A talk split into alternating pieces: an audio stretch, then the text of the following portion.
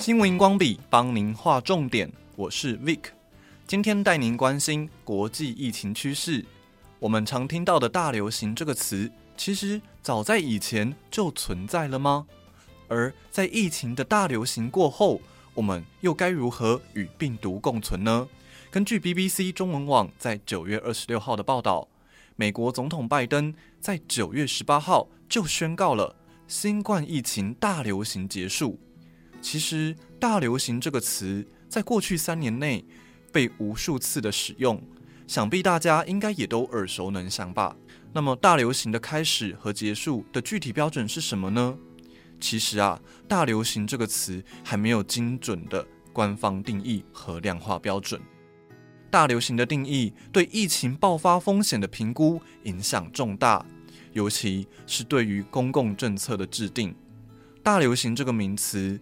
早在欧洲十四世纪的中叶就已经出现了，像是黑死病，当时就侵袭了欧洲、亚洲、北非等地，导致欧洲大陆一半以上的人口死亡，全球共七千五百万至两亿人丧命，严重的冲击了国际社会秩序。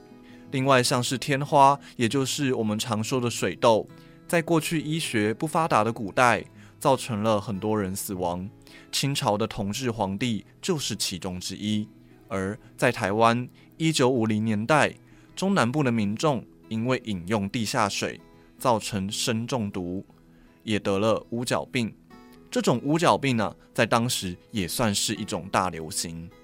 对于大流行，听起来都是负面的，事实上好像也是如此。像是美国白宫，就为了下一波的大流行以及生物威胁做了准备。根据美国之音在十月十九号的报道，有一位美国的资深官员说道：“新冠疫情肆虐全美和世界，造成全球数百万人死亡，还有数万亿美元的经济损失。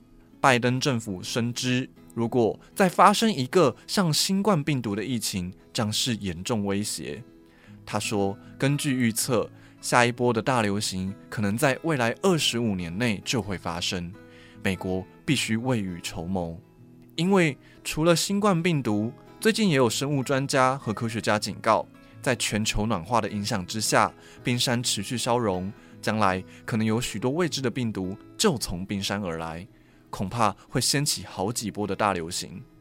从历史的经验就可以知道，大流行就是一波风潮，不会消失在世界上，而是会变成我们渐渐熟悉的一种生活模式。因此，我们要学习如何与病毒共存，以病毒为师。大家一起来回顾一下，在这疫情的三年期间，您的生活有了哪些改变呢？戴口罩、三级警戒、出入店家和公共场所必须扫 QR code，在火车上不能吃东西，这些啊，都是你我一起经历过的日子。面对大流行，相信大家有很多的启发。快到多用心点书粉砖，跟我们留言分享您那段时间的心情，还有哪些改变吧。新闻荧光笔提供您观点思考。